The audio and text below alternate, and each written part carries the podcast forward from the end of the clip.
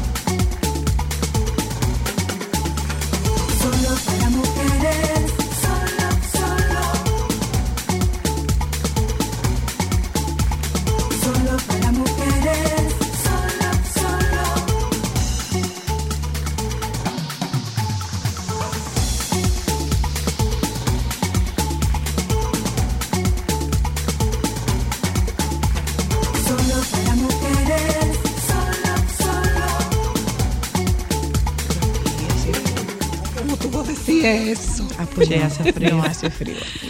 Hola, ay, Soy yo que tengo frío. Oyentas y oyentos. Ay, los abrazos en la calle. Eh, saludos, oyentas. Buenas tardes y bienvenidas. Aquí estamos.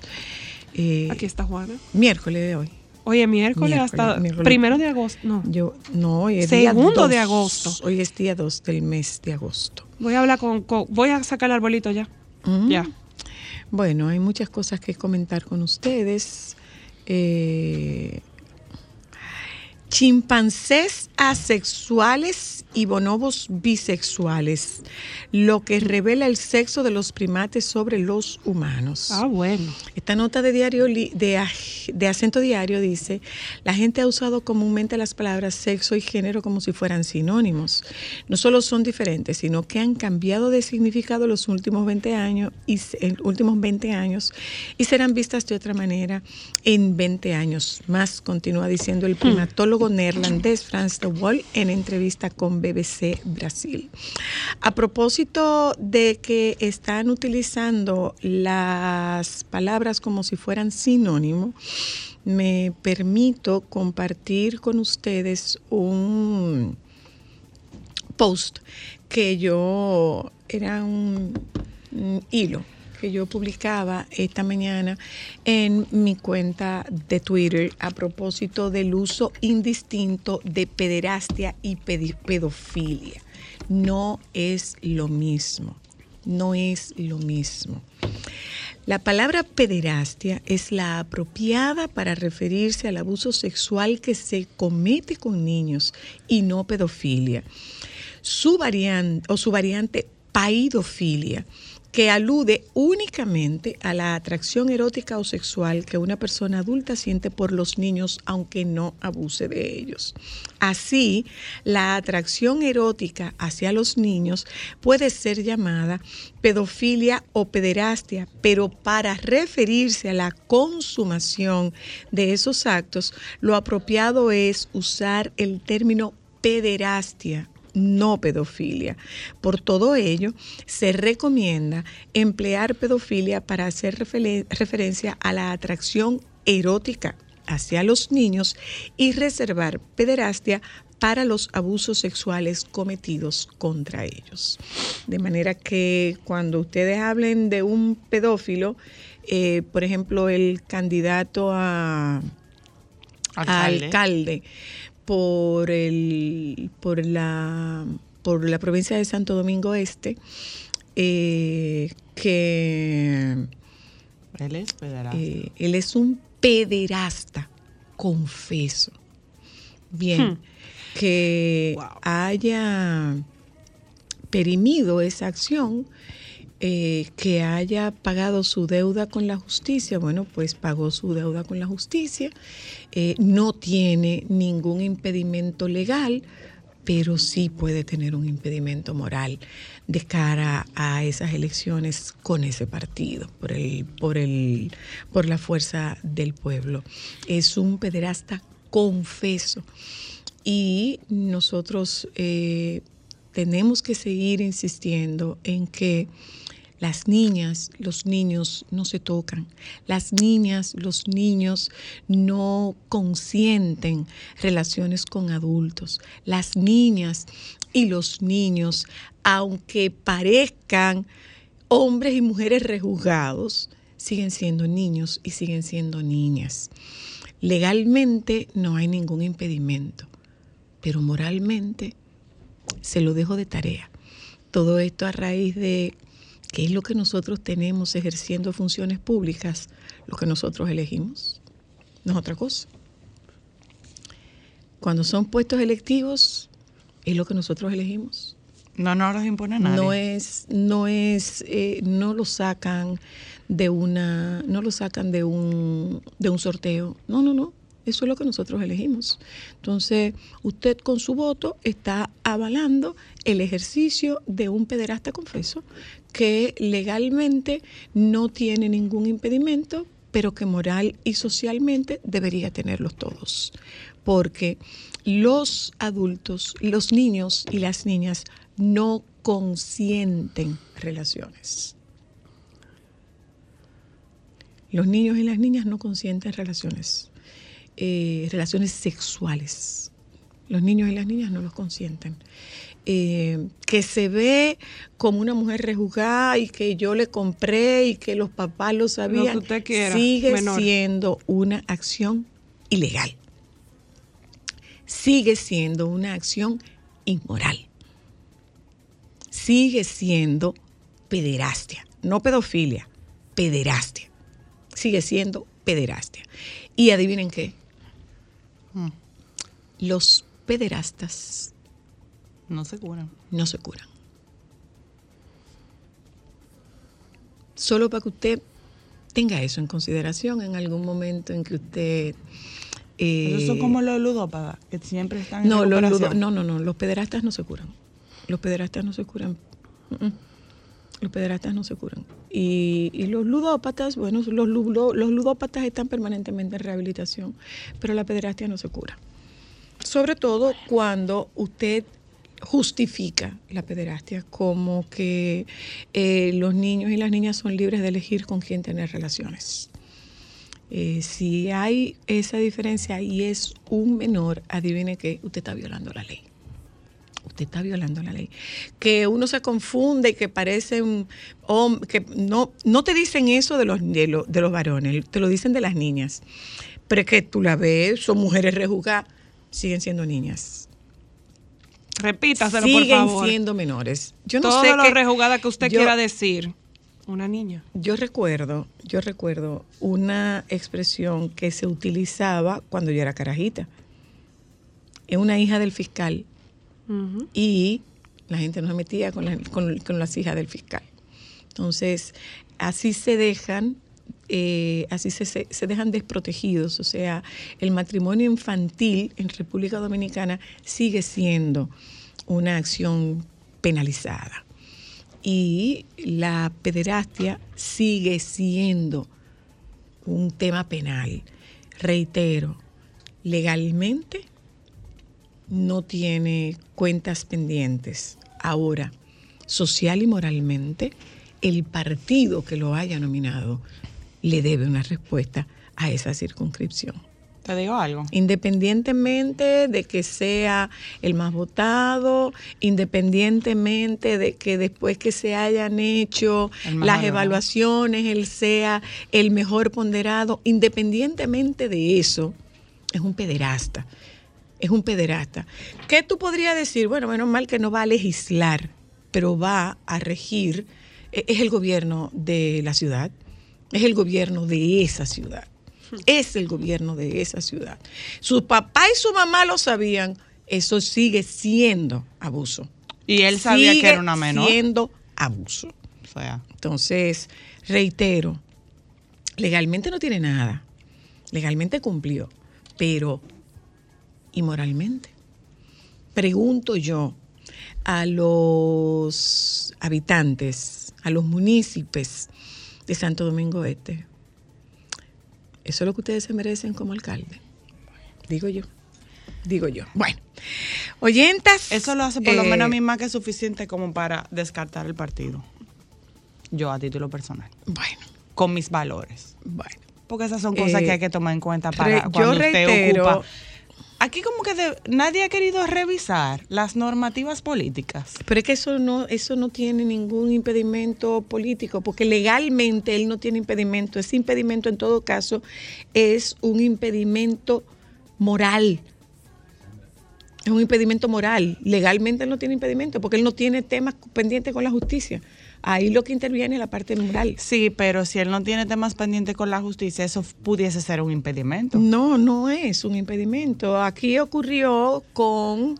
Pero si se eh, cambia, pudiera ser. Bueno, pero no se ha cambiado. Está, está como es. Eso es lo que estoy diciendo, que Aquí- ta- no estaría mal que no se tiene, revisase. no tiene cuenta pendiente con la justicia, no tiene No, cuenta, pero no estoy tiene. diciendo que revisásemos las normativas, las reglas, las, eh, las exigencias para tú optar por un cargo político. Eh, De, eso, eso suena muy bonito, eh, Ámbar. Suena Bueno, lindo. ellos están suena empezando- lindo, suena lindo, pero en la práctica es otra cosa. Acuérdate que una máxima, una máxima política es que en política no se hace lo que se debe, se hace lo que conviene. sí, pero si ellos están empezando a tener normativas y controles con el tema del lavado, eso pudiese entrar ahí No, pero es que eso ya no entra en el tema de la ley de partidos. Eso es lo que hace cada partido con sus normas, con sus reglamentos. Entonces, más razón. Pero es que ellos lo que están entendiendo es que es quien más puntúa y quien más alto puntúa. Bueno, pues eso nos puede dar una, eso nos puede dar una posibilidad de nosotros, eh, eh, de nosotros. eh, competir en, buen, en buenas condiciones, en, en- en muy buen nivel, según dicen ellos con relación a sus números. Lo que yo me digo es que los municipios de Santo Domingo Este, eso es lo que se merecen. Eso es lo que se merecen. O sea, desprotegidos y desprotegidas sus niñas, sobre todo sus niñas, porque, eh, sobre, todo, sobre todo los niños. ¿Sabes por qué? Porque las niñas se ven, Los los niños niños, no. no. se ven. Ni los niños no se ven. Los niños no se ven. Me da mucha Yo pena, tenía, tenía verdad. solamente el deseo de decir eso. O sea, no, no es un pedófilo, es un pederasta, confeso, que no tiene cuentas pendientes con la justicia, pero que tiene muchas cuentas morales, desde donde lo vemos nosotros. Por suerte, por fortuna, yo no vivo en esa circunscripción.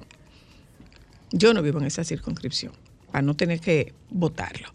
Eh, hoy es miércoles, hablamos con el baby. Y señores, vamos a hablar de los vehículos de moda.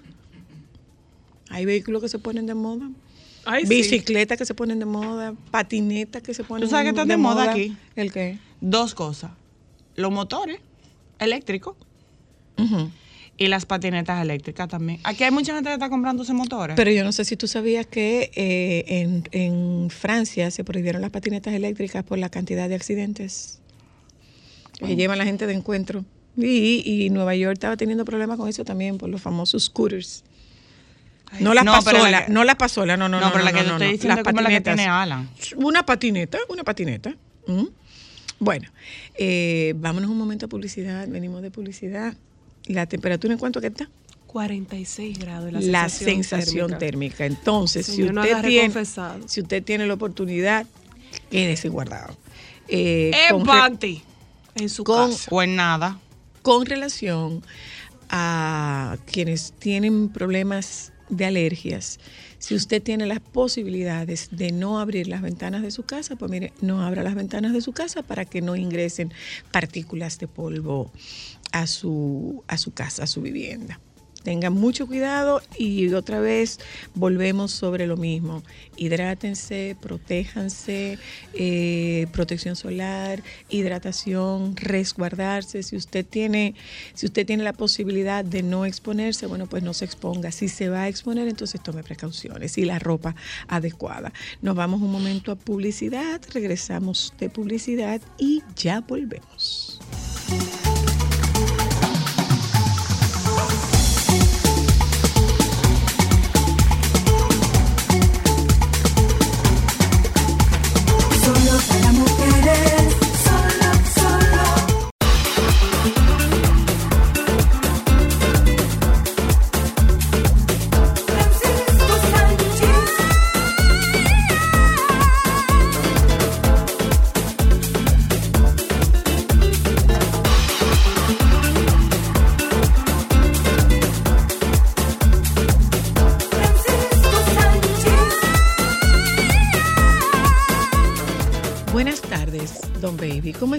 Usted? ¿Cómo va el calor por allá? Buenas tardes. ¿Cómo va el calor por allá? Dígame, don. Hoy fue como de maldad. Dime. sí. No, no, no, no, no, no, eso fue una cosa, óyeme. Mira que a mí hasta ahora no me había dado como ese golpe de calor en la mañana. Pero fue una cosa. Bueno, yo también creo, porque tú sabes que yo soy. A mí cuando no me están, qué sé yo, qué me están. ¿Cómo es que dice el refrán? ¿Cómo fue el refrán? Que come que dice el refrán que a mí cuando no me están, que sé yo qué. Cuando no está preso te, andan, buscando. Ya lo sabes, porque ahora me empezó gripe ayer. Anda, de la porra, como diría Mateo. Bueno, la defensa tan bajita, baby. Ay, Dios, pero este calor no ayuda con una gripe, ¿no? Ay, no. para nada. Ese malestar aumenta. yo estaba en este proceso ayer de de eso, de, la gripe, me sentía como fiebre, me dio un calmante. Fue tan fuerte la noche que me soñé hasta con Yailin y Tecachi. Oh, oh. ¡Ay, ¿Y qué tú estabas haciendo, ¿Qué fue lo que tú te tomaste? Pero la noche entera, no diré que yo era el asesor y el consejero de, de Yailin. Ay, Ay qué no, estrés de vida. con otras cosas. Pero fue, no, pero no fue, fue como divertido el sueño. Ah, fue la... Ah, sí, cuéntame, por favor, ¿qué tú le decías? Ay, no, pero grave. No, sí, sí, maloso. Eh, ¿Qué tú le no, porque era como, eran como cosas, nada, cosas que yo le decía, no haga esto, no haga aquello, pero nada. No te subas, no te bajes, no te vires, no te tornes. Ay, hija, no te pongas la boca. eso, estate tranquila. No seas tan cafre. ya sabes, entonces, esto no va ahora, esto va aquí. ¿Y qué tú comes? Esto va el viernes temprano. Ay, pero eso. Ay, pero me invitaron dos veces a esta actividad. ¿A quién? Ah, no, esto es otra cosa. ¿A quién? No, no, no, de una actividad que me invitaron. ¿Dos eh, veces te invitaron? Claro, normal. y soy la caí. Claro. Ella está aquí. salió un momento. Salió un momento que estaba coordinando algo con para un grupo de niñas. Aquí estoy. Ya está de vuelta. En búsqueda, en dinero. No, para nada. Para nada, ya te contaré. Ya, ya te diremos. Ya te contaré. Pero es una buena labor y bonita labor social. Sí, sí, ya te contaré. que hablando de niñas, como que me... que cuando se refieren a niñas, uno se va se transporta como a los concursos de belleza, porque antes las candidatas eran como las, las hijas de uno, las niñas. Sí, sí, señor. Aquí se va a hacer un concurso. ¿Sabes que uno de los concursos, uno de los concursos de Grand Slam que ha, se ha posicionado muy bien es uno que se hace en Asia que se llama Miss Grand International. ¿Se llama cómo? Miss Grand. Miss Grand International. Ok. okay que lo dirige Nawat, que es bastante controversial, el dueño de este concurso. Eh, este año es en Vietnam, me parece que sí, siempre en Vietnam, pero él es bien controversial porque él desde el principio, este, este concurso subió como la espuma. Yo te estoy hablando de un concurso, óyeme, que compite ahora mismo con mi universo, con mi mundo y todo ese tipo de cosas. No con la cantidad de candidatas, pero sí con la espectacularidad de Del montaje y de la producción. Del, del espectáculo y el montaje, pero él ha tenido muy claro que él nunca va a aceptar eh, eh, transexuales dentro de su concurso. Y por eso ya tú sabes que lo sacrificaron en su momento. Pero es un concurso bastante eh, showcero. En ¿Cómo así? ¿Cómo pues, Que es bastante showcera, que las candidatas son como showceras, gritan, Dramáticas. brincan. Eh, ajá, por ejemplo, las... Espera, déjame decirle a este señor. Ya usted llegó. ¿Para dónde usted está? De Francisco Espérate. Para adentro del teatro. La Ah, pues joven, espérame que estoy en el programa de radio. la joven influencer que, di que se murió porque era vegana, No se murió porque era vegana, se murió de una infección. Llevaba seis años sin beber agua. Sin Ya beber agua, solo se hidrataba con el agua de la fruta. Qué anormal. Óyeme, Zoila, todos los extremos son malos. Pero claro, Entonces, bueno, lo que te decía, este concurso, por ejemplo, la competencia de traje de baño la hacen en un... El año pasado, por ejemplo, le hicieron cerca de la playa, con la playa de fondo. Pero hacen un recorrido de una pasarela, mi amor, dime. como de un kilómetro. Y ellas van allí, brincan aquí, posan aquí, que sé yo qué. O sea, así mismo hacen una competencia deportiva. Y entonces, la final de este concurso, porque hay una organización que se llama Mrs.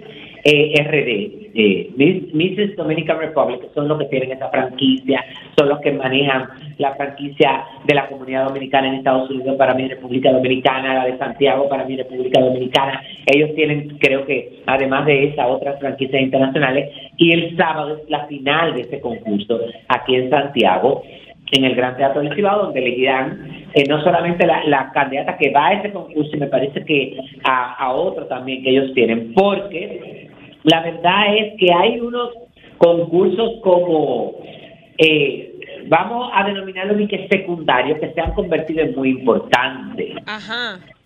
Por ejemplo, Miss Tierra es un concurso Ah, que ha sí, tenido sí, sí. demasiada importancia, el Miss Grand, eh, hay otro, Dios mío, no se me olvidó, que la dominicana el año pasado quedó tercera finalista. Y, y- Señores. y la de aquí tiene que ser igual de dramática para ese, para Ah, este. Claro, mi amor, porque si no queda, no. Eh, además, yo te estoy hablando de un concurso donde van ya mujeres con experiencia. Por ejemplo, la de Venezuela el año pasado fue la misma Venezuela que compitió en mi universo hace tres años. ¿Cómo fue?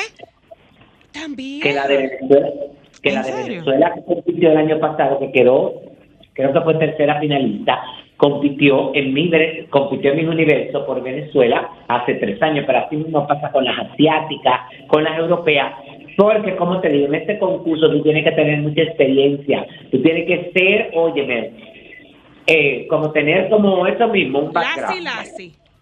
Ajá. Ah, Entonces, Baby, yo no sé si tuviste, ¿fue una venezolana o una de Puerto Rico? Una eh, candidata para Miss Universo que murió en un accidente. Eh, Sí. Ay, que vivía en Estados Unidos. Es como una Venezolana. venezolana, una venezolana. Venezuela. ajá. O Colombia, yo creo. No, no, no, no, venezolana. venezolana, que, murió que, en un accidente que murió en un de vehículo. accidente eh, No, eh, pero yo creo automovilístico. que ella, eh, óyeme, ella fue reina de Venezuela, pero no Miss Venezuela. Ah. Ella no fue Miss Venezuela, ella fue una reina en Venezuela hace un tiempo y vi ahí que, que había tenido eh, un accidente. pues. Ay, sí, Sí, ah, qué ok, pena. ya, Sí, qué sí, pena. sí, pero no- Señores, yo he quedado con la información. ¿Tú sabes cuántos barcos, mi amor, van a llegar en este en el mes de agosto a las terminales de Amber Cove y Taino Bay en Puerto Plata? ¿Cuántos? 27. Una pregunta, baby, per- la perdóname. que Puerto Plata ha repuntado que eso no tiene madre. Una pregunta, Está bello baby. Puerto Plata. Una pregunta, baby. ¿Y Puerto Plata está preparado para ese para ese tráfico, para ese sí? Sí, Sí. Sí. sí. Sí, Yo que o estuve sea, en la pu- en- no me refiero, no me refiero a la terminal, me refiero al, al tema de servicios Sí. y lo demás. Sí. Sí, Ah, sí. pero qué bueno. sí. Yo que estuve en Puerto. Plata te puedo decir que ellos, eh, por ejemplo, en la terminal, todos se van en autobuses de primera.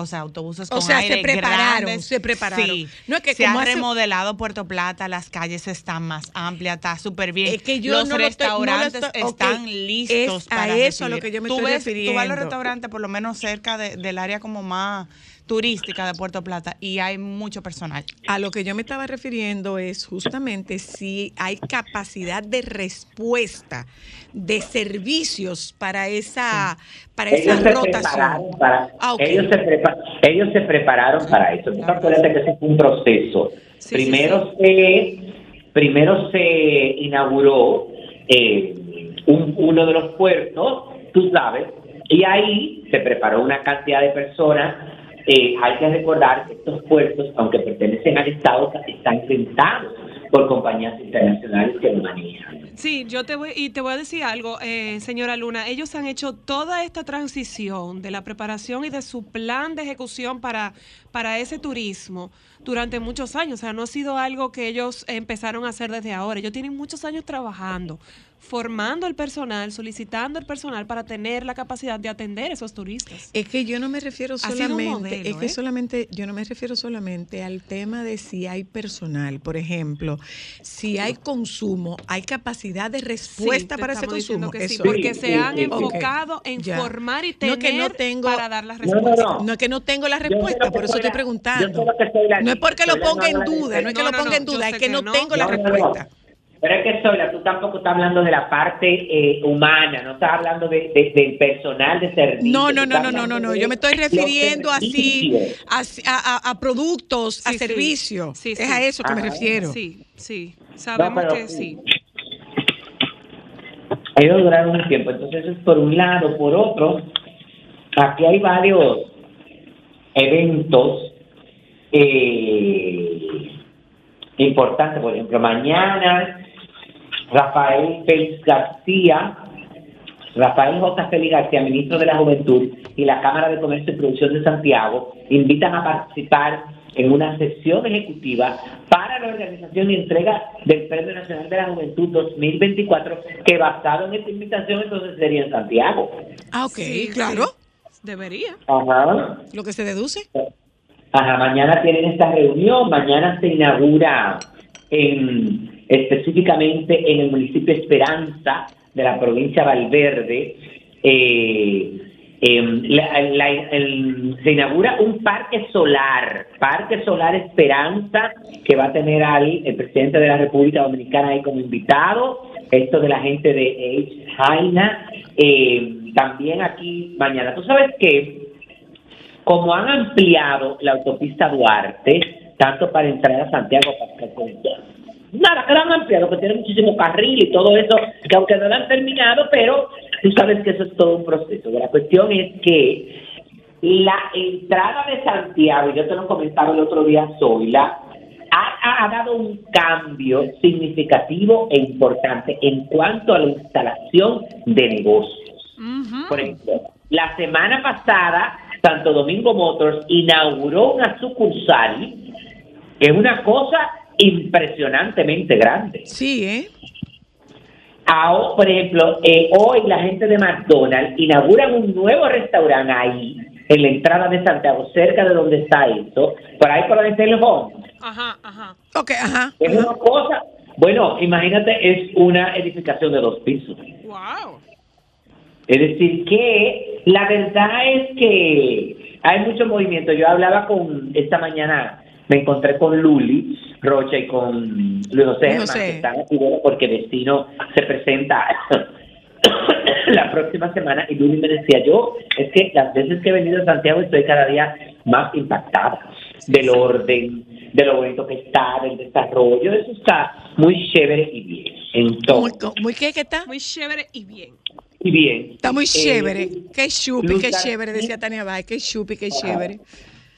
Luz García reiteró eh, en el día de ayer que dio negativo al uso de sustancias controladas según el protocolo establecido en Estados Unidos. Tras los rumores que surgieron luego de ser detenida por las autoridades por conducir en exceso de velocidad, al enterarse de que su hijo había sufrido un accidente y tener que viajar durante cuatro horas para autorizar una cirugía. Quiero re- reiterar por esta vía que dio negativo el uso de sustancias controladas según el protocolo establecido en Estados Unidos para estos casos, que establece la realización de todas las pruebas a las que di negativo. El proceso eh, que se me sigue es algo normal para aquellos ciudadanos que exceden el límite de velocidad y el límite de alcohol establecido en la Florida.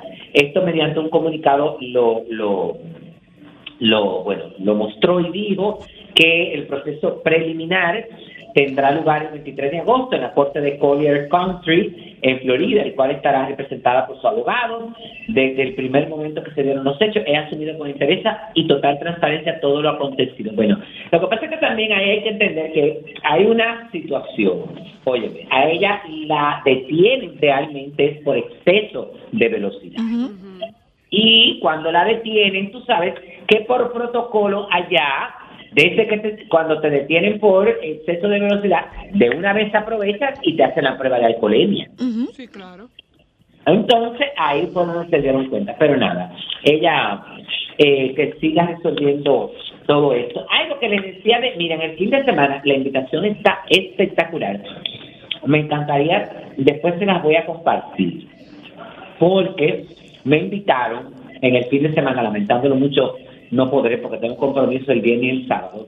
La gente de Manzanillo Energy, eh, Energía 2000, Fairmont Hotel Development y Wind, eh, y Windham Garden me invitan a los actos de inauguración y supervisión de los proyectos energéticos de infraestructura y turísticos de la provincia de Montecristi. Oh, el tour. ¡Qué bueno! Donde estará presente el presidente, eh, bueno, donde estará el, el Luis Abinader presente, pero, óyeme, esto es durante dos días, es decir, todas estas inauguraciones y todos estos, eh, ¿cómo se llama? Y toda esta supervisión de todos estos trabajos se va a hacer durante viernes 4 y sábado 5 de agosto y en la invitación hay un escáner, hay un código QR para tú eh, poder ver la agenda que se va a llevar, es decir, señores. Tendremos que Baby, yo estoy leyendo una noticia aquí. ¿Qué pasó? ¿Quién se casó? ¿Quién salió embarazada? Justin, Justin, Trudeau y su esposa anuncian en Instagram que se separan. Justin el Trudeau, ministro el ministro de Canadá, anuncian que se separan luego de 18 años de matrimonio, tras la aparición pública de una denuncia por pedofilia donde Justin pagó millones para no ir a juicio. Ay, Ay, santo Dios. ay, pero no cualquier cosa. Oh, oh, Pero y entonces, oh, Dios. Déjame yo confirmar esta noticia. ¿Dónde No. tú leíste eso? Él va a tener que retirarse, mi amor, para... Bueno, déjame no abundar. Mm, lo estoy buscando aquí para, para Wow, reconfirmarlo. Para Continúa, abundar, mira, eh, el presidente de la República, Luis Abinader, recibió en el día de ayer una delegación de la Academia Dominicana de Periodistas de Artes y Espectáculos ADOPAE, con el que sostuvo un provechoso intercambio de impresiones sobre temas de interés relacionados con el desarrollo de la industria creativa y cultural de la República Dominicana. Esta dele- delegación de ADOPAE estuvo encabezada por su presidente Severo Rivera e integrada por su primer vicepresidente José Antonio Ibar, el secretario general Fausto Polanco, Jenny Polanco Lovera, secretario de protocolo Ramón Almanzar, encargado de las relaciones internacionales, y el periodista Alfonso Quiñones, miembro de la academia. Completaron la comitiva los asesores Cristian Jiménez, Napoleón Verastrat, eh, José Tejada Gómez y como invitada de ADOPAE asistió la productora de televisión Evilenia Tacto. Eso está muy bien. eh, porque eh, nada, ustedes saben que siempre se dijo que parte de que se creara esta asociación era para tener también eh, otra opción en cuanto a un gremio donde tú puedas pertenecer, eh, además de acroarte en ese momento, y también se habló de que el objetivo también era de ellos eh, organizar un premio. Sí, sí, sí, sí, sí. Entonces, nada, vamos a esperar que lo que dice esta. Mira, sí, sí, sí. Está lo estoy viendo la noticia, sí, que anuncian su separación después de 18 años de matrimonio. Pero los- dice Bueno. que por la razón esa. eh, esto es una noticia fechada La Nación.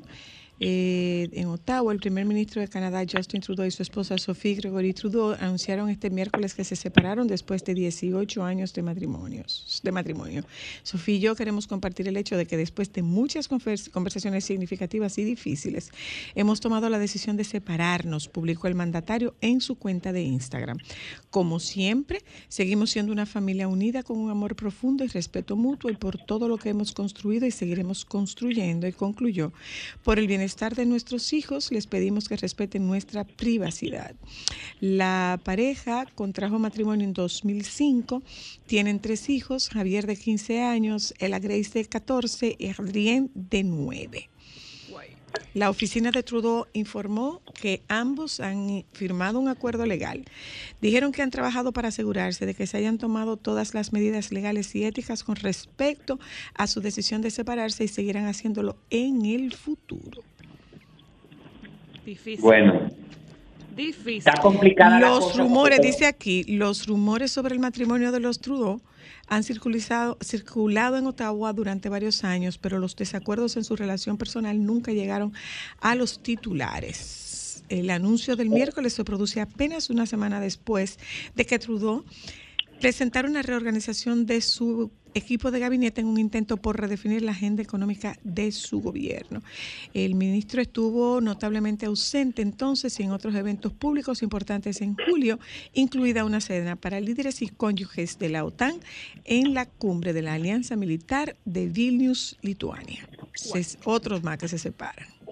¿Ves qué es lo que hay en el ambiente, señores? No, pues te ha sido la semana. Pero óyeme, eso que tú dijiste de, de la acusación, eso es de verdad. No, estoy buscando información sobre eso, pero eso es una cuenta que dice que es por eso. Pero en este, en esto que estoy leyendo, no, eh, no, no hace referencia a esto. No hace Ah, ok. referencia, no hace referencia a eh, estoy viendo en Hola que dice inesperadamente Justin Trudeau anuncia la separación de su esposa Sophie. Eh, pero no, eso, eso Pero el pudo polvo Sahara que te está afectando a la gente. No, no Puede sé. ser, porque puede de verdad- ser. Podría ser. Esta semana, Podría esta- ser. entre la semana pasada y esta, esto ha sido una cosa Sí, podría ser. fuerte. pero eh, eh, no veo aquí, eh, no veo aquí, eso fue un comentario de una cuenta de un usuario de Twitter, pero oficialmente no, no hay esa, No no, hay esa, esa explicación. No, porque tú sabes, te decía, ¿Y qué es lo que tú comes?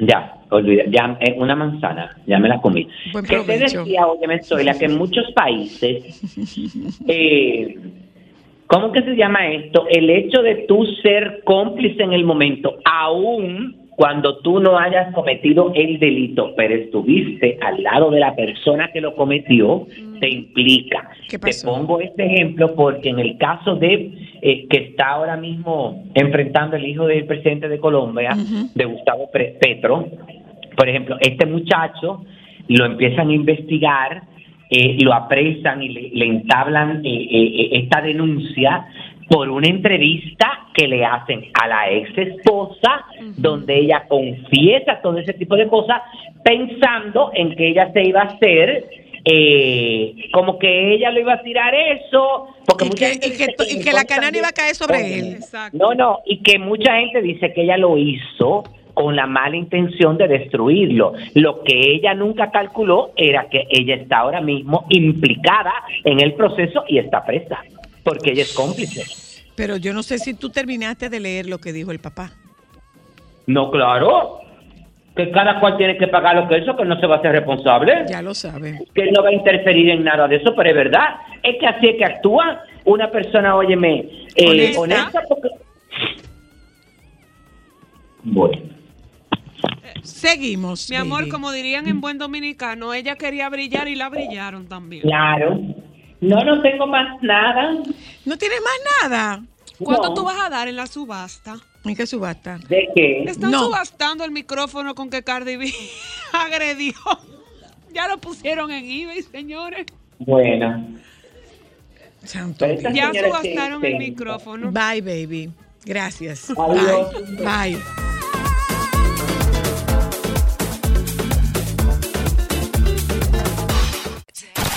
Momentos solo para mujeres. Su Alteza real. El delivery. delivery. Ajá. Del delivery. Él llegaba con esa sonrisa y le decía, patrona, que le aproveche, que le caiga bien y no le dé resaca. ¡Uy! Entregaba.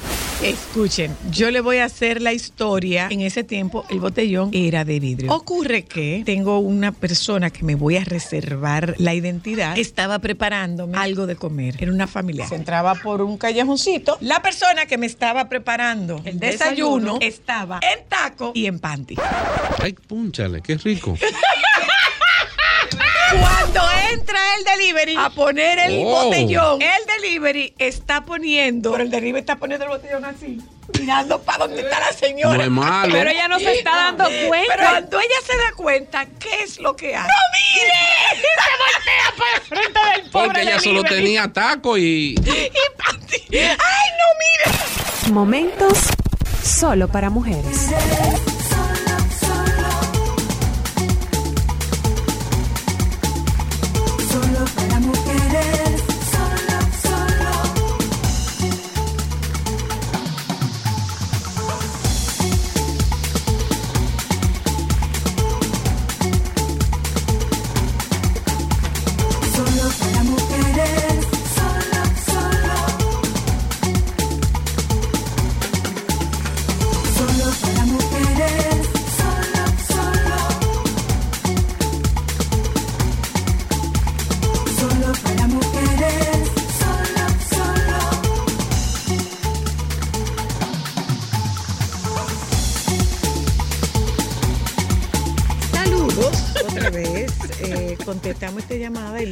Damos la bienvenida a Paul Mansueta, que está con nosotras. No, esto no es vehículos en la radio, esto es solo para mujeres. Nos cogimos a, Paul- a Paul Mansueta, nos tomamos prestado a Paul Mansueta en la tarde de hoy para hablar de que los vehículos se ponen de moda.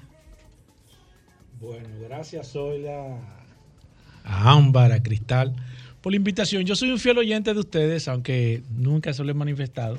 Ay, muchas Ah, gracias. Pero, vale. pero siempre, no siempre, siempre, desde los inicios. Yo soy uno de esos oyentes silentes que a veces no podían llamar al programa. Hace mucho. De hace mucho tiempo. Pero ya pueden llamar. Sí, sí, ya. Yo me di cuenta que tú no autorizaste a llamar. Pero nada, estoy me siento en mi casa y me siento con ustedes. La verdad que es sumamente complacido. Mira, yo no diría que quizás que los vehículos se ponen de moda, sino que entiendo que hay algo cíclico, como todo en la vida. Eh, y te hablo de, de ser cíclico porque así lo que está pasando con los vehículos chinos ahora, pasó con los vehículos japoneses hace muchos años, pasó con los vehículos coreanos también, que fue la última, la, u- el- la última vuelta que dio esta rueda. Y ahora mismo, aunque hay ciertas resistencias a nivel general, entiendo que es una realidad que los vehículos chinos eh, Son el futuro. definitivamente llegaron al mercado, están en el mercado y lo más importante es que ya el vehículo chino tiene una identidad propia, que era lo que le faltaba a ellos, porque ellos no tenían una identidad. El chino lo que hacía era que hacía una, un- una copia de los vehículos que ya estaban de manera tradicional. Los chinos se han caracterizado mucho por hacer copia de los vehículos a nivel general. general. ¿En serio? No me Sí. diga, Paul, copiar los chinos. Sí, los No. chinos de hecho le prohibieron la entrada a las ferias, a las ferias de vehículos, porque ellos iban eh, y se tiraban con fotos. A la feria, a los lugares de cartera, a los Ellos- lugares de se ropa. encargaban- exacto, pero co- copiar un carro era mucho más complicado. Sin embargo, ellos copiaban los carros de manera Nada tan en el exacta mundo que copia como un ¿En chino. serio, Sí, Paul? sí, sí, sí. Eh, mira, vamos a aprovechar y le damos la bienvenida a Diana José, que, Hola. se, que se integra con nosotros. Hay una chica que sabe de Ahí, ahí sí sabe, ahí sí ya. Esto, esto un, un, un, un tú me das, yo te doy. Mira, hazme el favor, Paul. Hazme el favor. Eh, eh, eh, eh, pero eso, eso es extraño, que copiaran. Vamos a ver, ¿cómo tú identificas un vehículo chino? Porque si es japonés, es, eh, hay vehículos japoneses que llegaron y que no se fueron nunca. Sí. Toyota, Por ejemplo, también está Honda, que Honda, es otro. por ejemplo. Eh, Subaru, que es una marca japonesa muy buena, solo que en nuestro Exacto. mercado no se le ha dado el... Ah, que Ahora, es que- ahora, y- y porque- no perdóname, ahora por- pesados, Subaru, ahora Ah, mismo. no. No, no. Hubo un momento en que Subaru aquí. Bueno, yo tuve un Subaru. cosa. Sí, claro, hubo un Y momento. tuve en que venderlo porque aquí- nunca se me dañó. Sí, sí, hubo un momento. daña. de que No, para es-. Es que eso no se daña. Sí, exacto. Hubo un momento en que Subaru tuvo mucha, Sí, mucha, mucha presencia en el mercado. Sí, claro. Mucha presencia Sí, en el mercado. sí, lo recuerdo. Por la conveniencia, calidad-precio. Sí. También. Eh, la manera de saber que un vehículo es chino, japonés, coreano, de Estados Unidos, Canadá o de Brasil, inclusive Argentina, porque hay muchos territorios de México, es porque en la parte de donde se puede identificar el BIN del vehículo que viene en el bonete o en la puerta, se puede ver de dónde viene la fabricación o el ensamble. Como el BIN código. Es como un código, exactamente, como el código, la cédula de ese Oh, vehículo. ok. ¿Y a dónde está eso? Eso se puede, hay varias partes, incluyendo eh, el seguro del vehículo tiene una etiqueta que La- está cosida en, el cinturón y ahí se Ah, puede sí. incluso ver. Y Y, en está la en la puerta. Tú ves una etiqueta blanca que incluso ahí se puede ver hasta la presión que debes El tener en el vehículo, en los neumático. neumáticos. Eh, el cambio de aceite, tipo de lubricante que debe utilizar y muchas informaciones valiosas para uno hacer las cosas de manera correcta al momento de realizar el Señores, movimiento. tienen que curcutear sus carros, ¿Para tienen que qué? saber. No, es que nada Pero más para que los esa discusión ya la hemos tenido.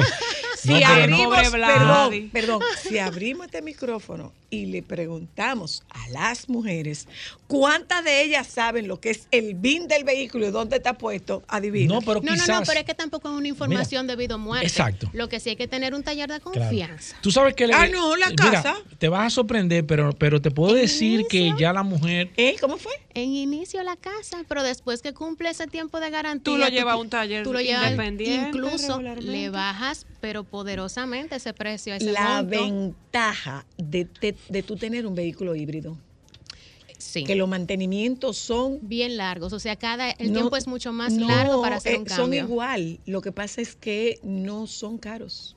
Eh, Para es nada caros. Para nada caros. Por ahora.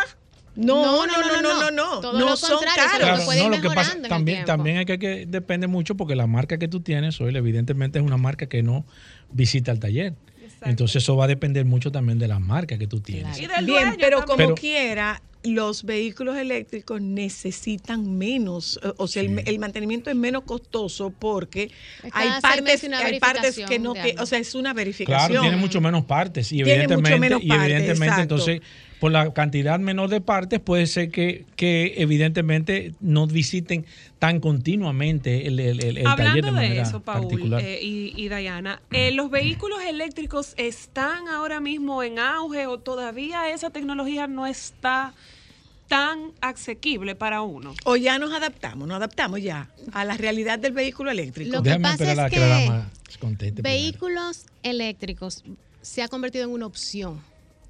Pero eso de que viene un futuro donde todo va a ser eléctrico, personalmente no va a pasar. Eso está muy lejos. No, no, es que no va a ocurrir. El combustible no va a desaparecer. Lo que los sí- combustibles fósiles no. no, eso no va a desaparecer. De hecho, hubo un momento en el que se comentó de muchas fabri- de muchos fabricantes que iban a dejar de fabricar Sí. vehículos de combustión para irse a eléctricos.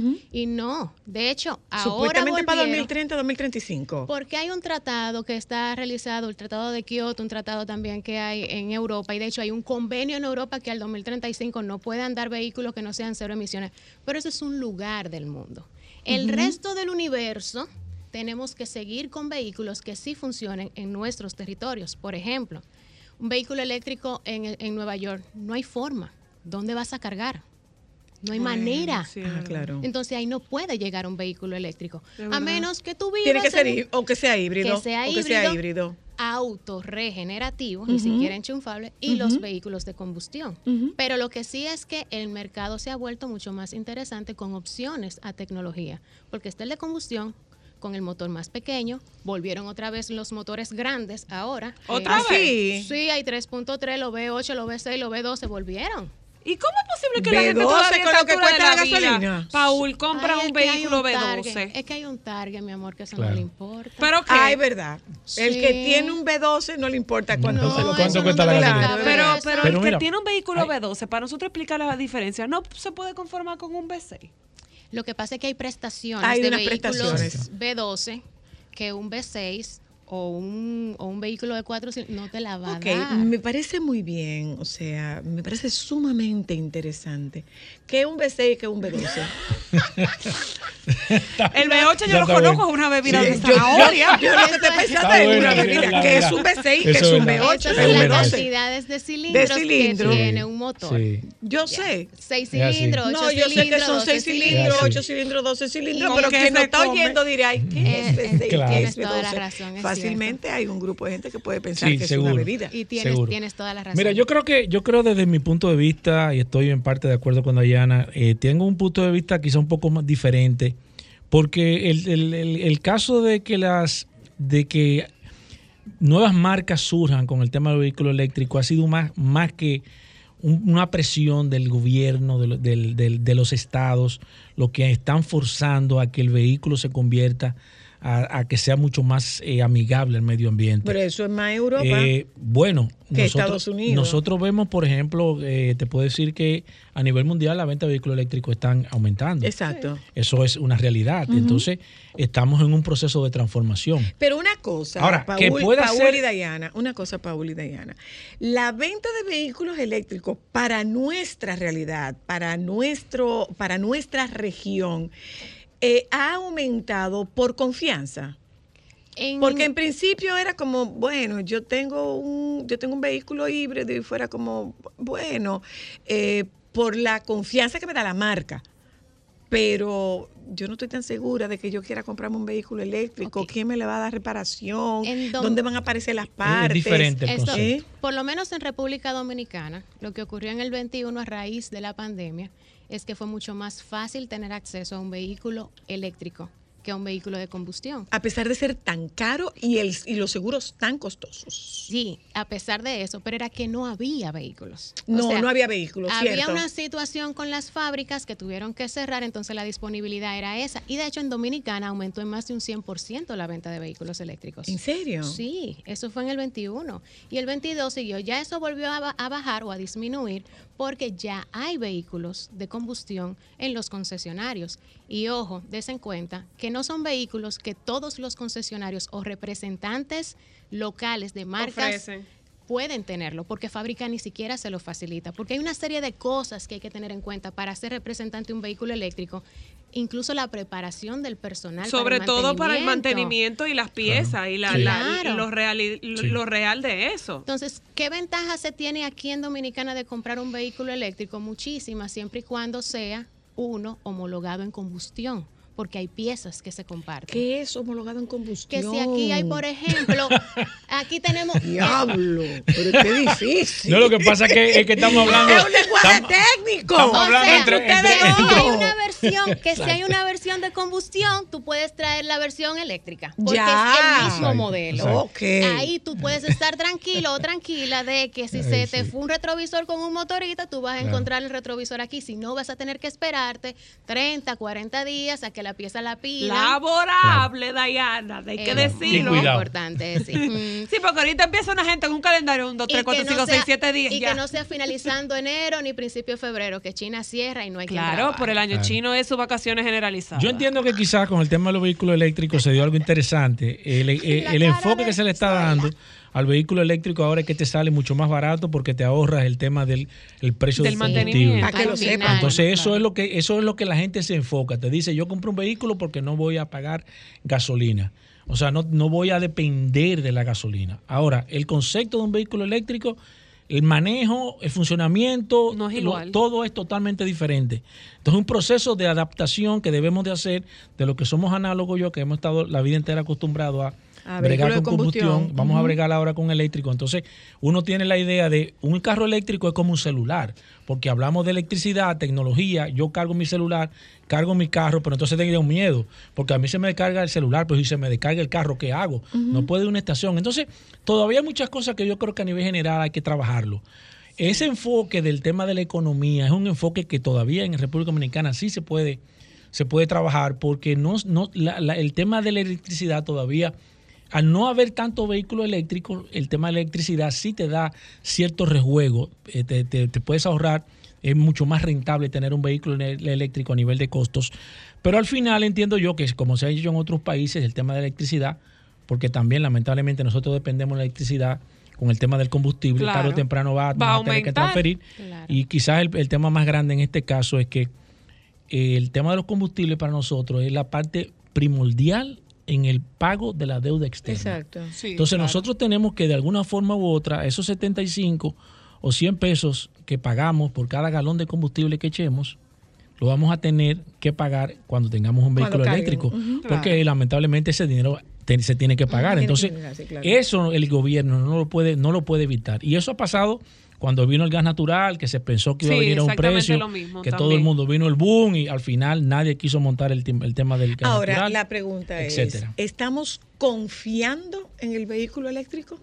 Sí. A propósito de la moda, ¿estamos confiando en el vehículo eléctrico? Sí, realmente sí, porque uno de los grandes mitos anteriormente era qué tan peligroso era la batería, por ejemplo. Si eso podía causar una situación, una explosión, y no. O sea, los casos en los que ha ocurrido un accidente, que aquí no ha pasado nada eh, parecido, eh, en el que comprometa la vida de quienes estén conduciendo alrededor del vehículo por un accidente y la batería haya tenido alguna reacción, sí se puede confiar. Y de hecho, cada vez son más seguros los bancos de batería de los vehículos eléctricos, lo que significa que no hay nada que temer respecto a eso. Ok. Mira qué interesante. Se pusieron de moda los vehículos coreanos. Exacto. Sí, Primero ahora- fueron los japoneses, la, mira. La, hora- la- ¿Cómo es? La moda ahora es Sí. esa. Yo recuerdo Porque también hubo una época, y eso tenemos que agradecérselo a Tokyo Motors, en que se hizo una importación Masiva. masiva, Sí. de vehículos con el guía a la derecha. Y Sí. entonces se cambiaban lo, se cambiaba el guía hacia la izquierda, pero hoy en día es contra la ley. Claro. Correcto. Mira, nos- yo recuerdo que hace unos 15 años aproximadamente nosotros tuvimos la oportunidad de entrevistar a Jacintico Peinado con el caso de la Delta Comercial con Toyota. Recordar que ellos fueron los representantes originales de Toyota aquí en la República Dominicana. Y en los años 70, cuando se don Jacinto comenzó a traer los vehículos Toyota aquí, fue motivo de burla la misma situación que estaba pasando con los vehículos chinos cuando llegaron. Y yo recuerdo que hace 15 años dijo, no hay duda, porque Jacintico nació y se crió en el sector de vehículos, evidentemente, y su familia también. Él nos dijo en esa época, y lo recuerdo como ahora, que los vehículos chinos iban a tomar el predominio igual como lo hicieron los japoneses En aquel, todo en, a su en aquel tiempo. momento. Estamos hablando de hace muchísimo tiempo. Nosotros nos reímos porque había, habían vehículos chinos que llegaban aquí, pero la verdad es que daban Pena. eh, pena cuando ¿Cuáles lo son los vehículos chinos? ¿Cuáles son Pero- las marcas chinas? Por ejemplo, está MG, está que es muy buena marca. Es muy buena marca. De hecho, tengo un MG. Eh, está BYD, que es también una buena marca. Así que Bike, build your Chang'an, dreams. Sí. Muy buena. Déjame decirte también. que Changán, Changán eh, ocupó, el año pasado ocupó el tercer lugar overall de ventas en la República Dominicana y este año, en los primeros seis meses, Changán está en cuarto lugar como marca, la marca solamente superado por Viamar, por Grupo Viamar, superado por Santo Domingo Motor y por la Delta Comercial. Bueno, pero ¿Y es que, que- que- señora Luna, si usted ve un, un- una Shangan, es un vehículo de lujo en cuanto a un tema de diseño deportivo súper atractivo, a un precio asequible que está por debajo de, de ahora mismo de cualquier vehículo de esa Porque categoría. es un tema de introducción. ¿Cuáles son No. los elementos que yo tengo que tomar en cuenta para comprarme un vehículo de moda? Porque eh, estamos hablando de vehículos que se están poniendo de moda. Voy a publicidad, ya vuelvo. Momentos solo para mujeres. Hello, people. Ah, Hello, no hora del programa, su- es más tarde. Eh, eh, sol de Ahora la es solo tarde. para mujeres. No, No, eso es ahorita. Sol de la mañana. Eso es a las dos y media. Estoy perdida, que, que tanto plurimpleo y tanta cosa me tiene nerviosa, ¿me entiende? La cantidad de excusas que hay para llegar tarde a un trabajo aquí son muchas. Y sobre todo si usted trabaja en el área pública, ¿me entiende? Ahí no, usted puede llegar hasta un día tarde, no hay ningún problema. ¿Y por qué, doña Porque así somos los, domi- los mar- digo, los dominicanos. ¿me ¡Ay, doña Consuelo! Nosotros somos así, ¿me entiende? Que no nos gusta respetar las, le- las leyes, las normas, las buenas conductas. Porque Bueno. no son siete minutos, No, ¿y media hora, son? una hora, cuatro horas. ¿Y para qué? Para estar en, en el cosa, en el, en el WhatsApp, en la cosa, en el celular, ¿tú me entiendes? Momentos solo para mujeres.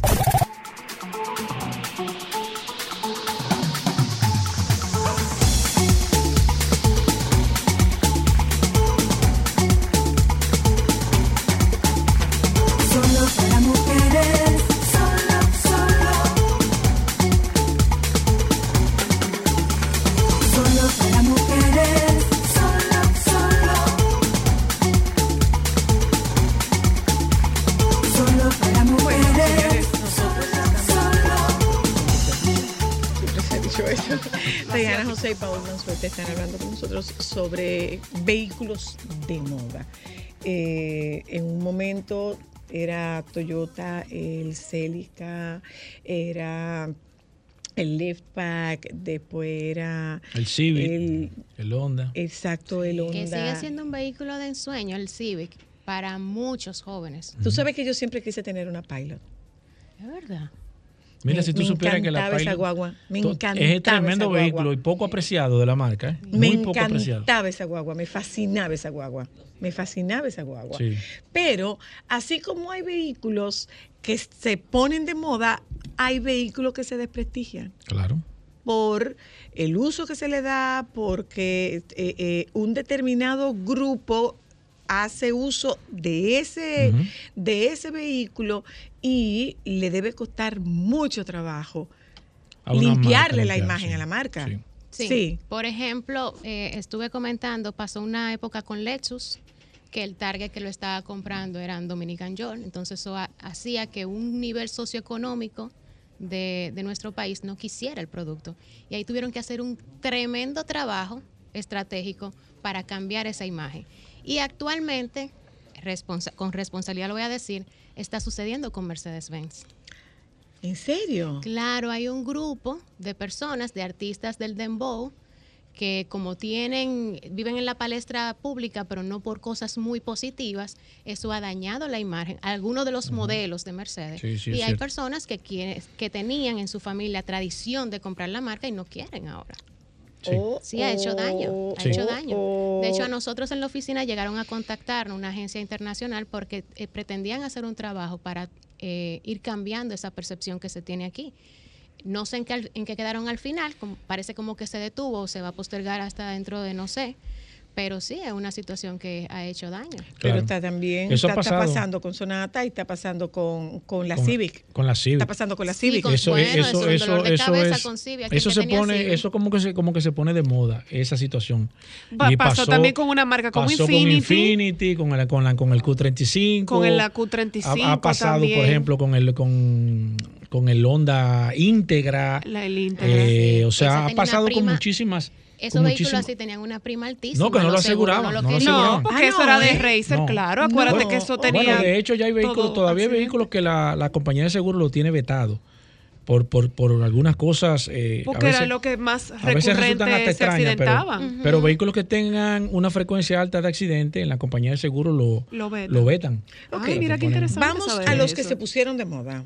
Pero ya hay otras marcas que los seguros no lo, No lo aceptan. no lo aceptan. Sí, pero una cosa A es me por, la, por, extrañó- por- a por me un tema de piezas y eso, y otra diferente es No, no, conocer no, que no, por no. accidente te puedan vetar una marca de un Me vehículo. extrañó, estando en Dubai, haber tenido una la conversación con un dominicano residente en Dubai. Dubai no asegura los vehículos. Ah, mira, ese dato no lo tenía. No, señor. No, pero es una curiosidad. eso No, se- señor. No, Eso no no, sabía asegura- nadie, Dubái- Zoila. Dubái no asegura los vehículos. Eh, usted va a Asume su Dubái, responsabilidad. Usted va a Dubai y alquila un Ferrari para romper ojo. Le pasó, creo que le pasó a un criollo, creo que fue un criollo. Y estrelló, estrelló el, el, el- El el Ferrari. Ferrari. ¿Adivina qué? Tuvo que Tengo que pagarlo. pagarlo completo. Completico. Porque no te lo aseguran. Qué fuerte. Debe ser un No poco fuerte. Y me estuvo, me estuvo si diciendo, me estuvo diciendo Sí, este, ese dominicano que no, no, no, no, no, aquí seguro. Mira, nunca había Los carros, escuchado los eso. carros no tienen seguro, me- los carros no tienen seguro aquí. Usted desbarató su carro, usted paga su carro. Haré la tarea. Mira, no Punto. sabía eso. Y no sé si tú sabías cómo se ponen las placas en Dubai. Las placas de Dubai tienen cinco dígitos. Ajá. Los, Pero aquí nosotros venimos a aprender de ti, ¿fue? los mortales, somos- Definitivamente. los mortales como nosotros Exacto. tenemos cinco dígitos. Mientras menos dígitos tú tienes, Más más, dinero. más dinero tú pagas. Sí, pues yo vi que la placa número uno allá en No, las eso- de no, las de un dígito. La de un dígito, Del eso cuesta 0 al millones. 9, Millones. un millón de dólares. Sí. Te cuesta el derecho de circulación Sí. al año. Un millón de ¿Al dólares. año? Al año. Del Ay, 0 no. al 9.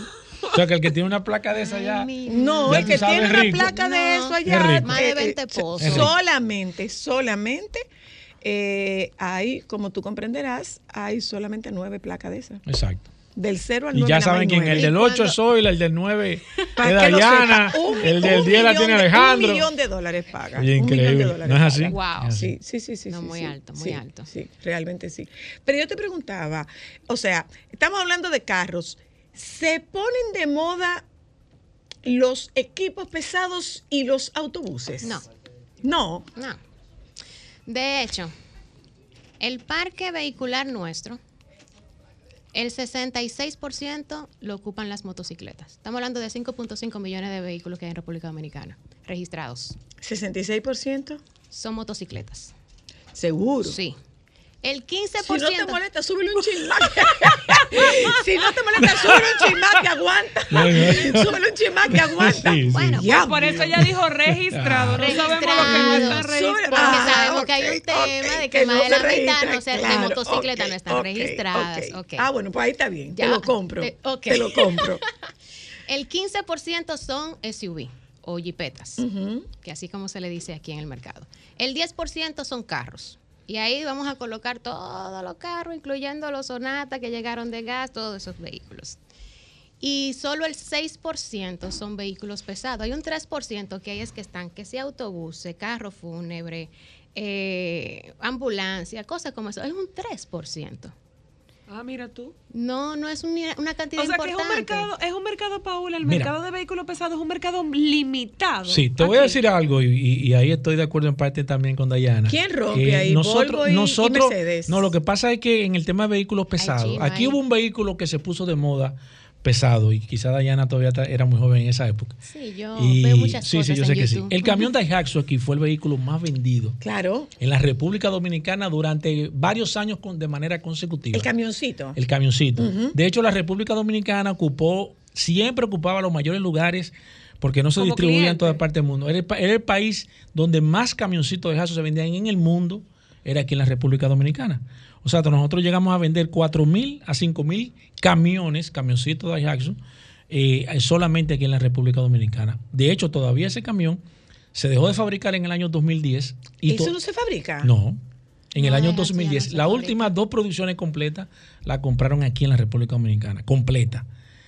Eh, ese camión se puso aquí de moda, que de hecho fue el camión, el vehículo más robado también, se convirtió en el vehículo más robado ¿Cómo, Paul? en la República Dominicana también. Sí, claro, porque Es que aquí no hay se una lleva el correlación. número uno en muchas Eh, no, cosas. para desguazarlo. Exacto. Para desguazarlo. Exacto, por el tema de las demandas de piezas que tenía el camión. Con- Al ser el más vendido, un vehículo pesado, se convirtió también. Evidentemente, luego que ese vehículo, eh, Toyota compró la marca, dejó de fabricar el vehículo, se dejó de, de importar, evidentemente cayó la, la- la presencia, pero, pero en la República ¿Y Dominicana. por qué es- se puso de moda ese vehículo? Mira, ese vehículo, te digo, yo tuve tres camiones de Jackson, pues yo, yo no sé si ustedes saben que Sí. yo, yo manejaba vehículos Sí, sí, pesados. sí, yo sí. Ese es mi- yo, de ahí que yo vengo. Ah, Sí, O sea, sí, sí, sí, yo era, yo era, yo siempre he estado ligado del Tú tema. sabes que ese mundo de los Ah, mira, me está camioneros diciendo yo Correa, que tengo, está en, en, en conexión con nosotros, que para asegurar ese camión era obligatorio un rastreador. Sí, Me imagino sí, que por el sí, tema por del el Ah, tema por el del robo. robo, Tú sabes que eh, eh, yo tuve una conversación con un paciente mío que es camionero en Estados Unidos.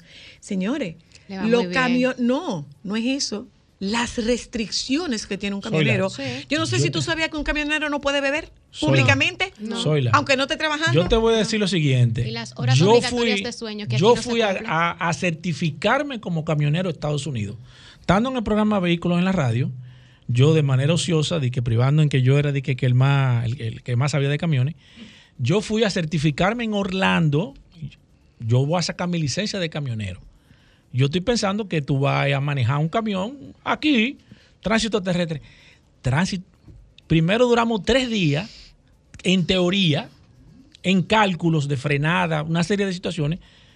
Ya tú supiste lo que me pasó a mí. Te quemaste. Pero, pero, pero, pero, Chicharrao. Pero, pero de una vez, ¿tú me entiendes? Por las restricciones de cálculo que tú tienes que hacer. No solamente es tu saber manejar. Yo pasé el examen de práctico, pero la teoría de ellos es mucho más importante. Si hay alcohol o droga, tú perdiste la licencia. Porque es una ciencia. La Por ejemplo, tú perdiste. puedes ver en Estados Unidos que, que las coaliciones con, con vehículos pesados. ¿Que las son- coaliciones? eh, perdón, lo- los accidentes. Sí, los accidentes.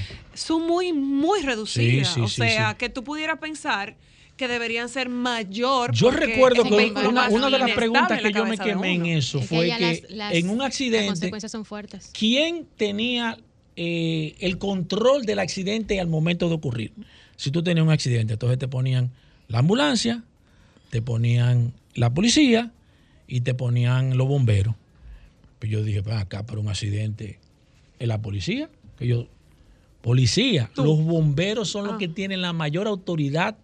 Cuando hay un desastre, sin importar la razón, el bombero El- manda a la policía, manda a la ambulancia, manda a todo el mundo que está ahí, incluyendo a los vehículos de rescate. Los bomberos son los que tienen el control total. Vámonos a dos pies, a, a- a- a dos ruedas. Pasó y motores. Vámonos a los motores. Lo- no, no solamente los motores, sí, ya sí, lo, sabemos. Lo Lo sabemos. cada vez que Ya, tú prendes el motor, mi amor, favor. nos No, enteramos. Por favor. ¿Se oye aquí? Abajo, allá arriba. No, no, no, no. Un Una día vez, de una vez prendió el eh. motor con una, con una de las muchachas de, de las emisoras de allá abajo que todavía la andan buscando. Y en una ocasión Se pegó del techo. Ay, Paul, me Mira. pasó que yo estaba desprevenida y yo di un brinco que yo llegué Ah, al pues piso fuiste 3. tú. No, otra, no, no, No, no. no, fue no. otra. Mira, Paul, eh, el 125 se puso muy de moda. Sí, el DT125.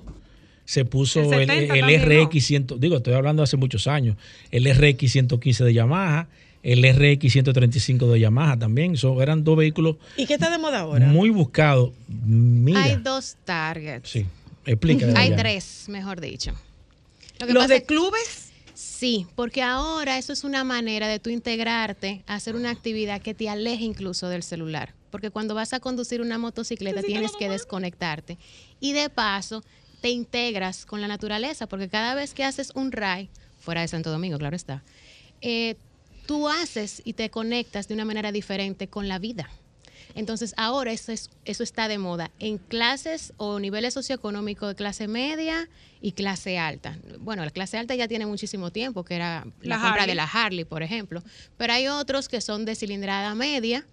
Eh, veas esos motores de 400, 600 cc que lo tienden a comprar, suenan, pero no tanto. Ahora, yo quiero ver qué es lo que tiene Paul que suena tanto. No, no, no, no, no, no, no, no, no, tú no tengo ni idea. Un león. No, Cuando, yo que- pre- cuando él prende eso, él lo avisa. Voy a prender. Muy no bien. le el pedazo. Ah, Nosotros no sabemos. un Yo no le dejo el pedazo. Yo un honestamente no sé si es que él suena tan ¿Sí duro o en la no? vida real o suena tan duro O en el parqueo soterrado de la emisora. o lo modificó Exacto. para que se yo sienta creo- cuando yo creo él entra. ronronea como un león que de verdad me Están- mata del corazón exagerando. cada vez que Entonces, lo prende. Ese es un grupo. Está el otro grupo que empezó también a, a juntarse para por diversión o para hacer las diligencias en este tráfico tan fuerte que tenemos en Santo Domingo con motocicletas eléctricas. Eléctricas.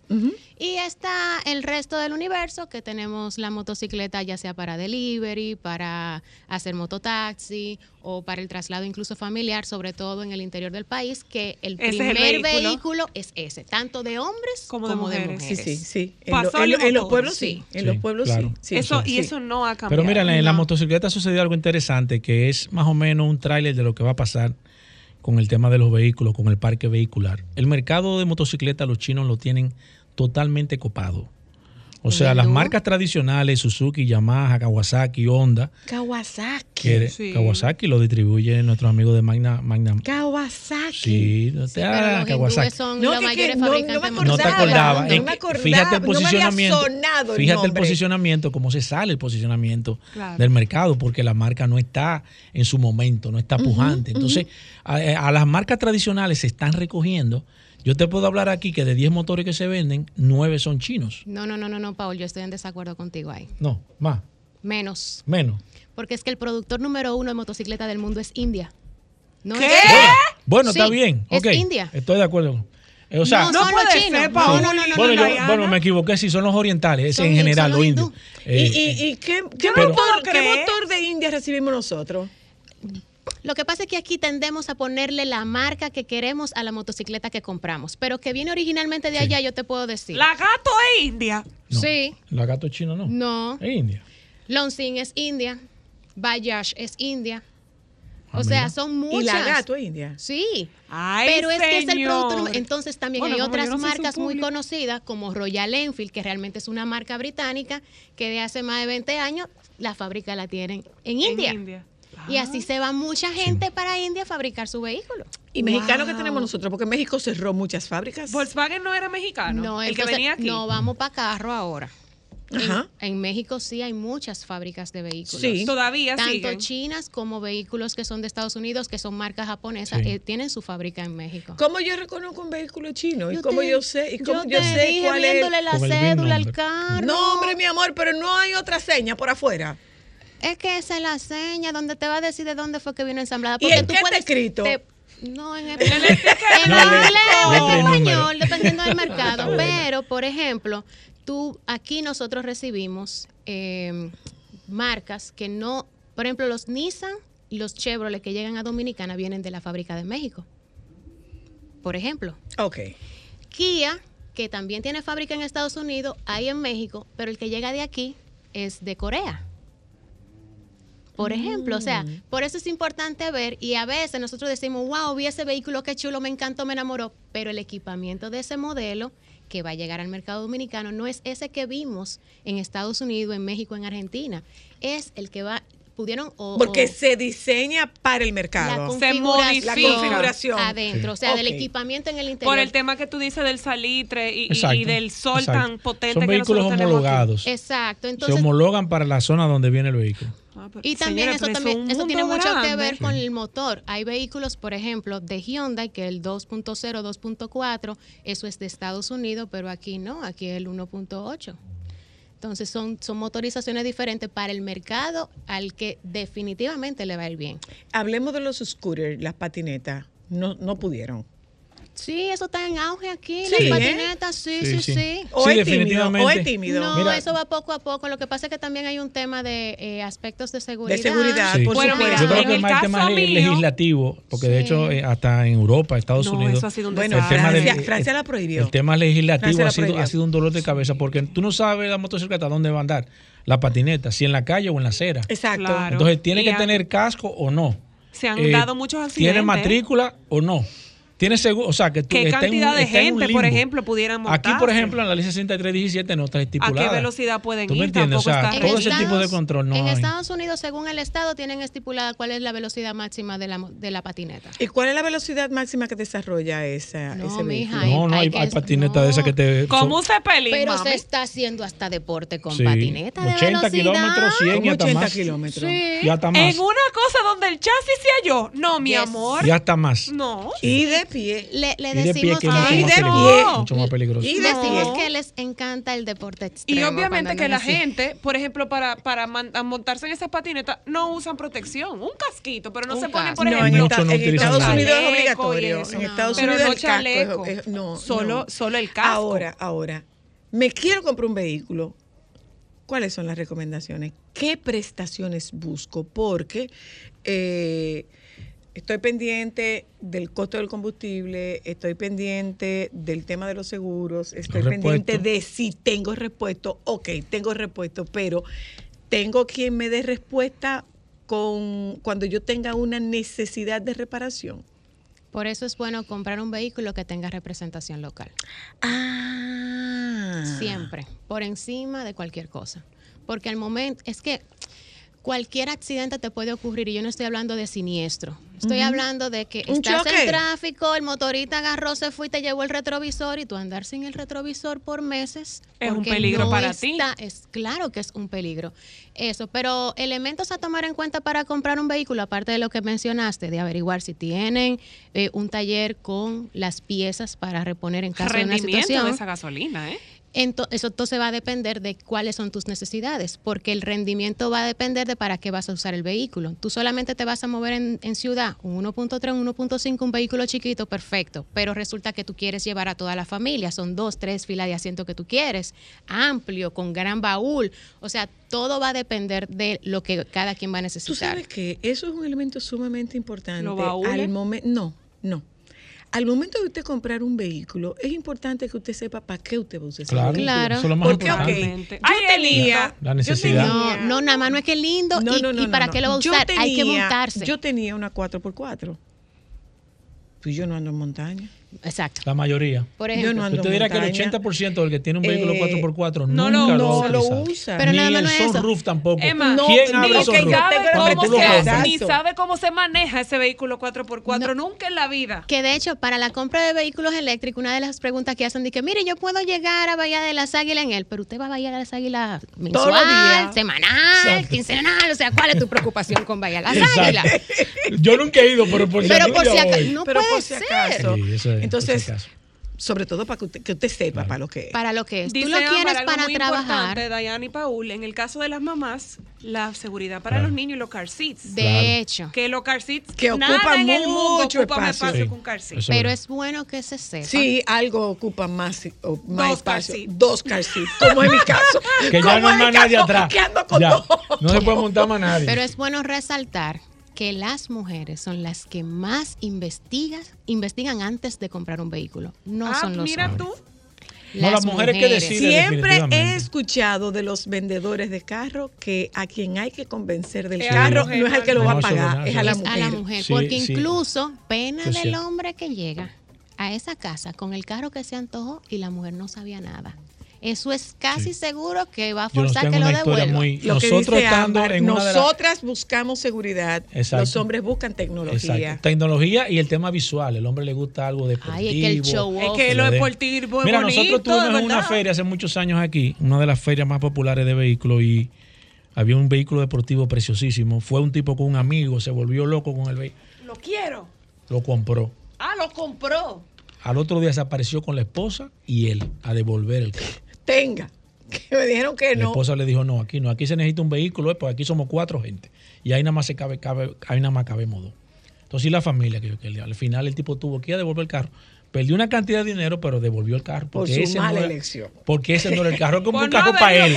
Y la esposa le dio un Gracias. carro para todos. Gracias, Y esa es una de las gracias, tantas Paul. razones, porque puede ser que devuelva el carro, porque acuérdate que hay que hacer remodelación. Exacto. o acuérdate que hay que terminar de hacer un Aquí pago. no se ha pagado tal cosa. ¿Qué es lo que tenía Exacto, que comprar? ya, te cayó ahí mismo. Cómprese un motor si Exacto. usted quiere. Claro. Y entonces cuando tú te compras un motor, bueno, me imagino que tú te compraste el motor y que tú te sacaste un seguro de vida, Exacto. pues. Mínimo, pero de unos millones. cuya beneficiaria soy yo. Por si Total y acaso. absolutamente. Diana, Paul, muchas gracias. Gracias a ustedes por habernos acompañado en la tarde de hoy. Nos encontramos mañana. Están aquí los compañeros del Sol de la Tarde. Quédense con ellos, por favor.